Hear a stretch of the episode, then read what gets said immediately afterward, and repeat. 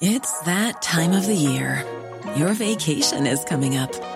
You can already hear the beach waves, feel the warm breeze, relax, and think about work.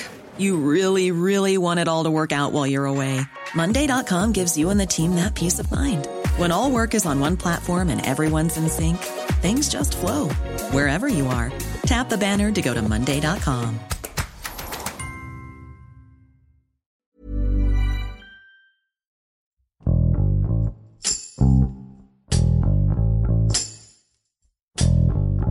Se acerca el día de las elecciones en México y la violencia política continúa en varias ciudades del país. Desde que comenzó la jornada electoral en septiembre del 2020, todo el proceso ha sido opacado por amenazas, secuestros y asesinatos de candidatos. Veracruz es el estado más violento para los contendientes en las elecciones, al sumar seis aspirantes asesinados y al menos 10 ataques, de acuerdo con el recuento de la Organización Editorial Mexicana.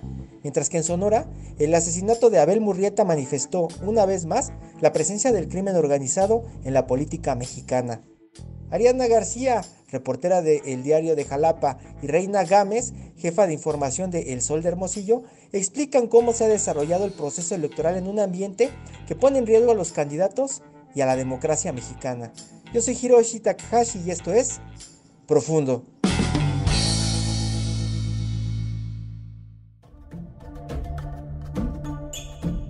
Ariadna García, reportera de Diario de Jalapa. De acuerdo con el cuarto informe de violencia política en México 2021 de Etelec Consultores, el proceso electoral federal concurrente de 2021 es ya el segundo más violento desde el año 2000. Y es que según la reciente presentación, el número de políticos y aspirantes asesinados es 29.5% superior a las 61 víctimas mortales del ciclo electoral intermedio de 2015 mientras que las agresiones globales de homicidios dolosos, amenazas, privaciones ilegales de la libertad, robos, intimidaciones y otros delitos registradas hasta el 30 de abril de 2021 superan en 64% las cifras de violencia que se habían presentado hasta el mismo corte del periodo electoral 2017-2018, el más violento de la historia. Además, los 282 candidatos agredidos pertenecen a 31 entidades federativas y 205 municipios del país que representan el 8% del total. El 16% pertenecen al estado de Veracruz, con un total de 45 víctimas.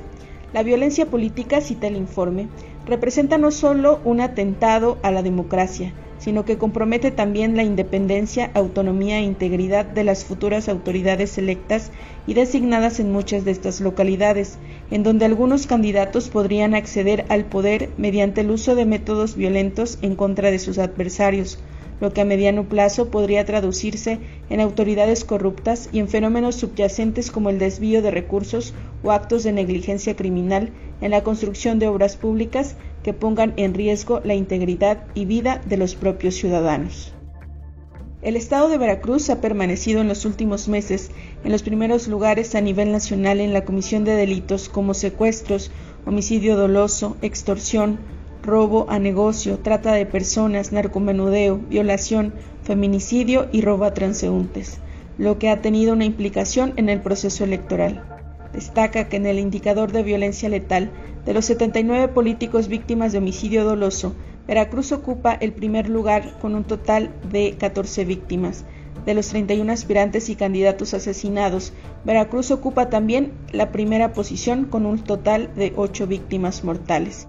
Esto ha provocado que, a diferencia de campañas políticas anteriores, algunas personas hayan renunciado a su aspiración o en casos más recientes como el del candidato a la alcaldía de Playa Vicente por el Partido Acción Nacional, Rubén Salinas Orozco, haya decidido dejar de hacer campañas a unas semanas de la elección. Esto al considerar que en ese municipio del sur de la entidad, donde se ubican algunos de los municipios con más altos índices delictivos, no se cuente con las garantías de seguridad para él y su equipo de trabajo. Las y los candidatos a puestos de elección popular se enfrentan a todo tipo de riesgos, amenazas o extorsiones, y en algunos casos más graves, secuestros y asesinatos. En el Estado se han dado diversos casos que han salido a la luz pública. Entre los que más conmoción causaron está el de Carla Enríquez Merlín, aspirante a candidata a la alcaldía de Cozoleacaque por Morena, quien fue asesinada junto con su madre Gladys Merlín Castro, exdiputada del Partido Revolucionario Institucional. El ataque se registró el 15 de febrero de 2021 y al momento Víctor N. e Isabel N. son los detenidos por presuntamente tener participación en el asesinato. Ambos eran elementos del Instituto de la Policía Auxiliar y Protección Patrimonial para el Estado de Veracruz y PAX. Había tres órdenes de aprehensión de las cuales dos ya se ejecutaron. En la tercera hasta el momento se desconoce de quién se trata y si esta persona ya fue detenida. Hasta la fecha, la mayoría de estas agresiones no ha implicado la detención de algún presunto responsable, aunque el gobernador del estado de Veracruz, Cuitlagua García Jiménez, asegura cada que se le cuestiona al respecto que estos hechos no quedarán impunes. Hay que agarrar al toro de frente y detenerlo. No vamos a permitir la violencia política en el estado de Veracruz. Y vamos contra, si no lo han entendido, quienes estén pensando en eso, lo van a entender, sí, con la ley hay otra línea de investigación también, la que resulte, pero que se investigue a fondo. Algunos de estos son el de Domingo Panzo Tecpile, aspirante a diputado local de Songolica por el Partido Acción Nacional, quien fue asesinado el 13 de diciembre de 2020, del cual no hay detenidos. Carlos Fernández Rocha, aspirante a regidor de San Andrés Tuxtla por el Partido Acción Nacional, asesinado el 8 de febrero de 2021, donde tampoco hay detenidos. Además, Gilberto Ortiz Parra, precandidato a alcalde de Úrsulo Galván por Morena, asesinado el 11 de febrero de 2021, por el cual no hay detenidos. Melquiades Vázquez Lucas, precandidato a alcalde de La Perla por el PRI, asesinado el 4 de marzo de 2021. Onan Hernández López, precandidato alcalde de Carlos Zacarrillo por el PRI, quien recibió amenazas en su vivienda para retirarse de la contienda el 7 de abril de 2021, o Daniel Orozco Cervantes, precandidato alcalde de Emiliano Zapata por Morena, quien denunció públicamente que fue víctima de intento de secuestro en la comunidad La Estanzuela el 9 de abril de 2021.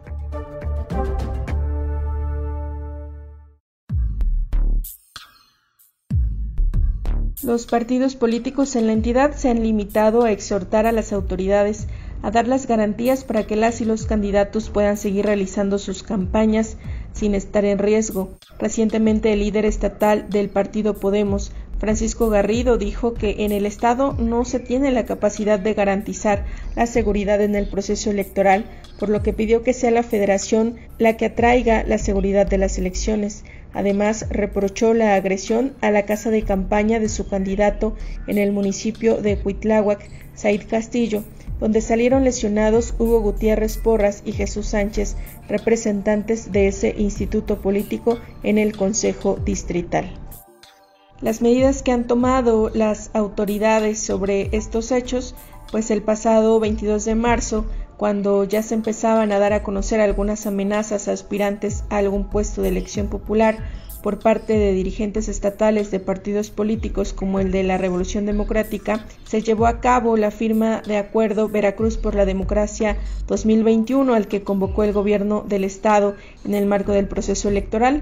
Este acuerdo se dio sin la presencia de los partidos de la Revolución Democrática, Revolucionario Institucional, Acción Nacional, Podemos, Movimiento Ciudadano y Todos por Veracruz, puesto que se dio luego de la detención del ex dirigente estatal del Sol Azteca, Rogelio N. El evento se realizó en patio central de Palacio de Gobierno al que acudieron ocho dirigentes de los 14 partidos políticos con presencia en Veracruz. Allí el secretario de Gobierno, Eric Cisneros Burgos, pidió a los dirigentes de partidos políticos vigilar la selección de sus candidatas y candidatos para que los antecedentes de servicio se antepongan a cualquier antecedente criminal, dijo. El Instituto Nacional Electoral y el Organismo Público Local Electoral de Veracruz aseguran que cuando existe alguna petición en materia de seguridad por parte de los partidos políticos, esta se canaliza a dependencias como la Secretaría de Seguridad Pública. En tanto, el gobernador Cuitlagua García Jiménez ha rechazado que vaya a existir seguridad especial para candidatas y candidatos al señalar que no hay focos rojos en materia de seguridad por el proceso electoral. A principios de marzo, el gobierno federal presentó la estrategia de protección en contexto electoral con el objetivo de frenar a grupos criminales que buscan fortalecer su influencia política mediante la cooptación de aspirantes a cargos de elección popular.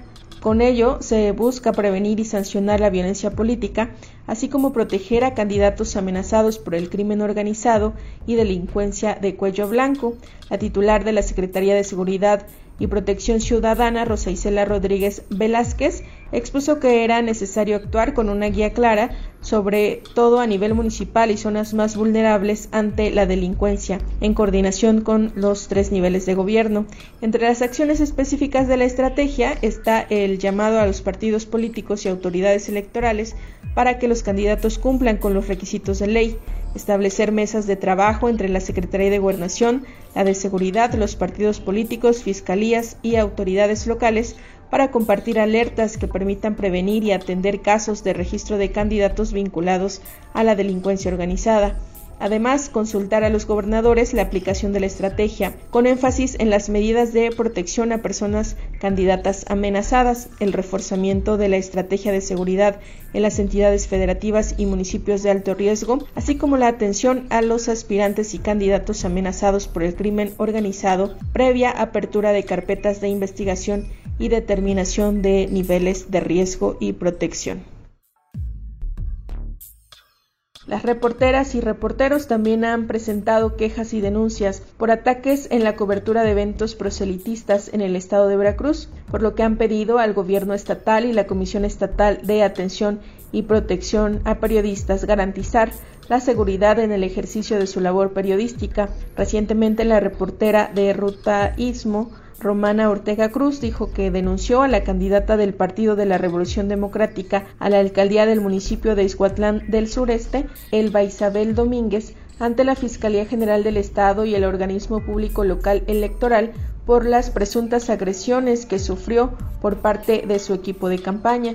Narró que el miércoles 12 de mayo, mientras realizaba la cobertura de las actividades de campaña de diversos candidatos, al arribar al punto donde se encontraba la aspirante perredista, sus seguidores le impidieron llevar a cabo su labor informativa e incluso la agredieron ante la mirada de la candidata, quien en ningún momento intervino para detener estos hechos.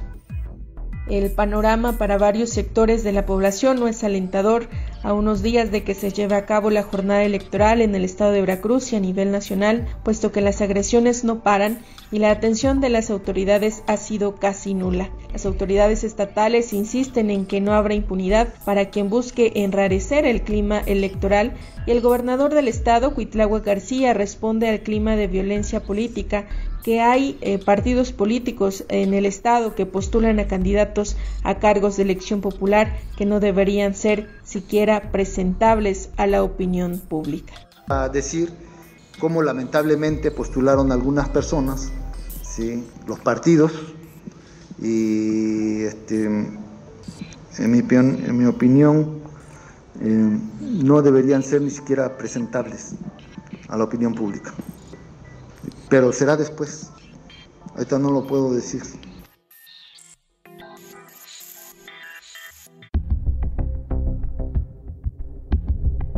Soy Reina Gámez, jefa de información del Sol de Hermosillo. El caso más reciente donde un candidato perdió la vida durante el presente proceso electoral se registró en Sonora, donde la inseguridad es el tema más importante a atacar en estos momentos. Según datos del Secretariado Ejecutivo del Sistema Nacional de Seguridad Pública, tan solo durante el primer trimestre del año, en Sonora, 451 personas han perdido la vida en hechos violentos, es decir, cifra que refleja un 8.9% de incremento en comparación al 2020. Los enfrentamientos armados y ejecuciones en los municipios de Cajeme, Empalme, Guaymas, Hermosillo, Nogales y Caborca son cosas de todos los días. De dichos municipios, Cajeme es el que encabeza la lista, ya que se ha convertido en el más violento, por lo que la nota diaria siempre va relacionada con enfrentamientos armados, asesinatos, autos incendiados en la carretera, desapariciones y secuestros, lo que ha llevado al municipio a colocarse en la cuarta ciudad más violenta del mundo. Dicha violencia llegó a la contienda electoral, pues fue precisamente en Cajeme donde el candidato a la presidencia municipal por Movimiento Ciudadano, Abel Murrieta Gutiérrez, perdió la vida. Se encontraba en un crucero repartiendo volantes de su candidatura cuando desde un automóvil le dispararon en 10 ocasiones, varios de ellos en la cabeza, por lo que quedó tendido en el lugar enfrente de sus seguidores. Incluso, una joven que lo apoyaba resultó con una lesión en la pierna por un rozón de bala. Fue trasladado a un hospital privado para darle atención médica, pero no logró recuperarse de las lesiones y perdió la vida. Soy Abel Murrieta y quiero decirles que Cajeme va a dejar de tener miedo. Vamos a recuperar el tiempo perdido. Va en serio contra la inseguridad y la impunidad. La frase, va en serio, voy a poner orden, era su eslogan de campaña. En Cajeme no aguantamos más la inseguridad, la falta de desarrollo y el abandono en el que estamos desde hace tiempo. Yo quiero cambiar eso y puedo hacerlo. Pongo toda mi experiencia al servicio de tu familia para lograrlo. No le saco, va en serio, se describe en su página oficial. Incluso, un día antes de su homicidio grabó su último spot publicitario, el cual se trata de un video de apenas 25 segundos, donde expresa la necesidad de poner un alto a la situación de inseguridad e impunidad que se vive en Cajeme.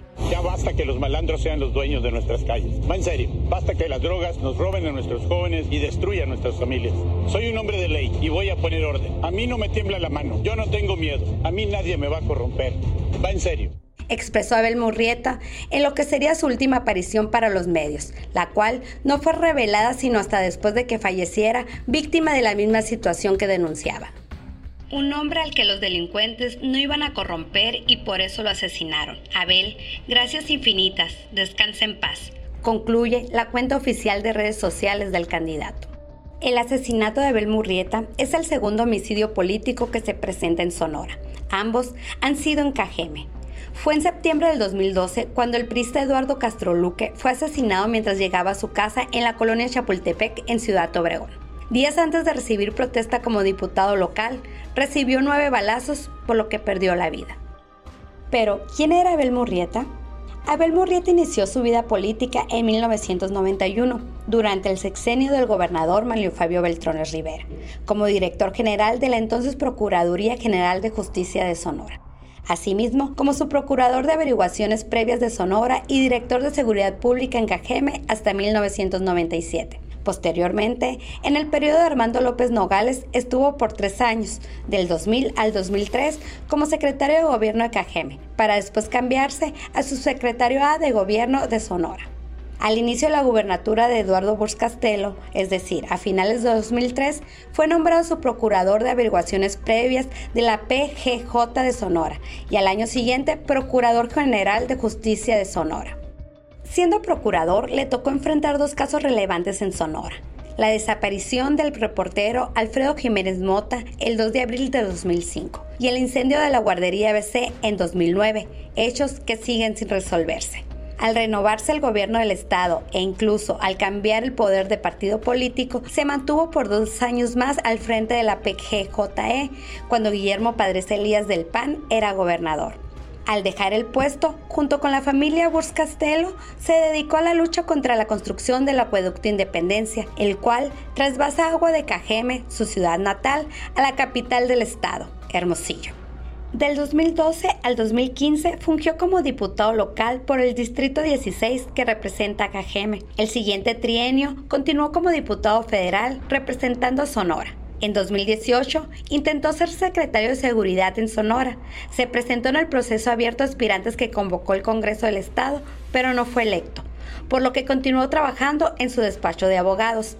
Durante el trienio de Ricardo Buscastelo del 2000 al 2003, al frente de la presidencia municipal de Cajeme, Abel Murrieta volvió a la función pública y se desempeñó como secretario de Seguridad Pública Municipal, mientras que durante los últimos dos años representó legalmente a la familia Levaro, quienes en 2019 fueron atacados por sicarios del cártel de la línea en Bavispe, Sonora, y donde nueve personas, entre mujeres y niños, perdieron la vida.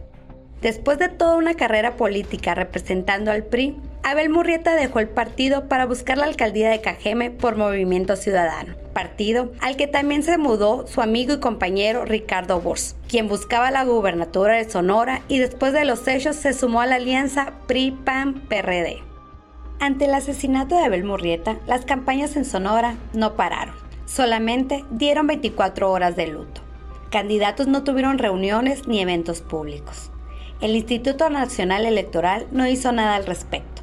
Solo el Instituto Estatal Electoral suspendió el debate de los candidatos a la alcaldía de San Luis Río Colorado que se tenía agendado al día siguiente del asesinato de Abel Murrieta.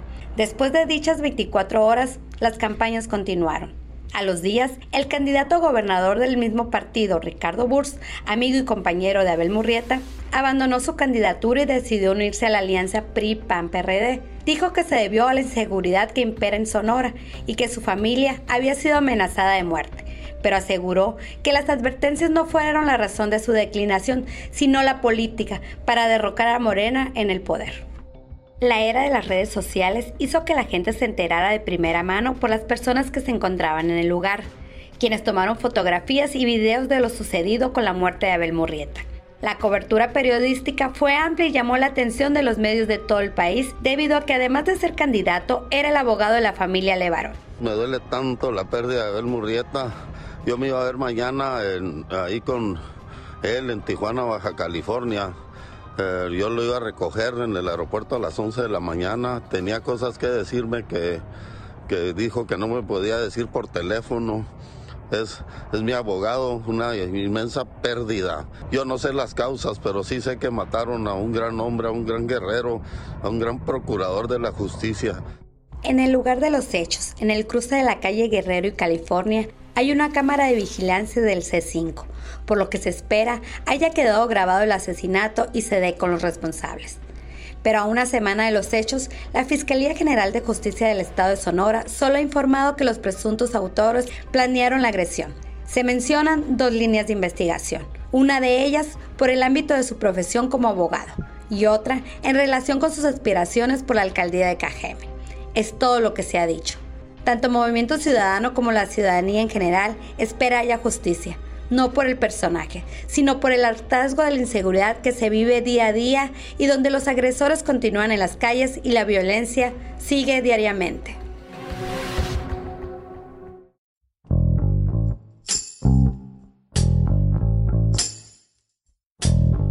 Escuchamos a Ariadna García desde Veracruz y a Reina Gámez desde Sonora, quienes nos cuentan cómo se han desenvuelto las contiendas electorales en ciudades donde el peligro está presente todos los días.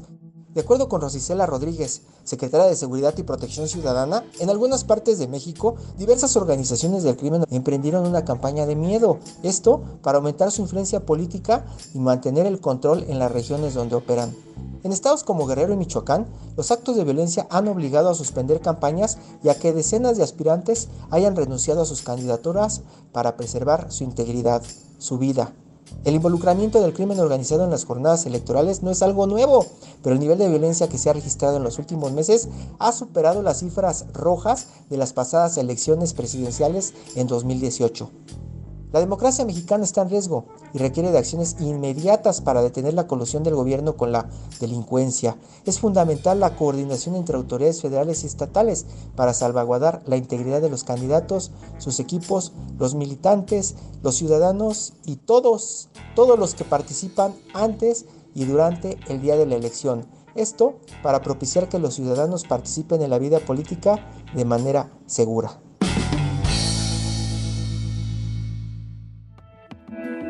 Invitamos a suscribirte a nuestro podcast a través de las plataformas de Spotify, Apple Podcast, Google Podcast, Deezer y Amazon Music, para que no te pierdas ningún episodio. También nos puedes escribir a podcast.om.com.mx o en Twitter podcastom. Te recomendamos escuchar Periodismo en Riesgo, un podcast donde podrás conocer el peligro que corren periodistas de América para poder informar. Hasta la próxima. Esto es Profundo. Un reporte a fondo de la Organización Editorial Mexicana. Normally, being a little extra can be a bit much, but when it comes to healthcare, it pays to be extra.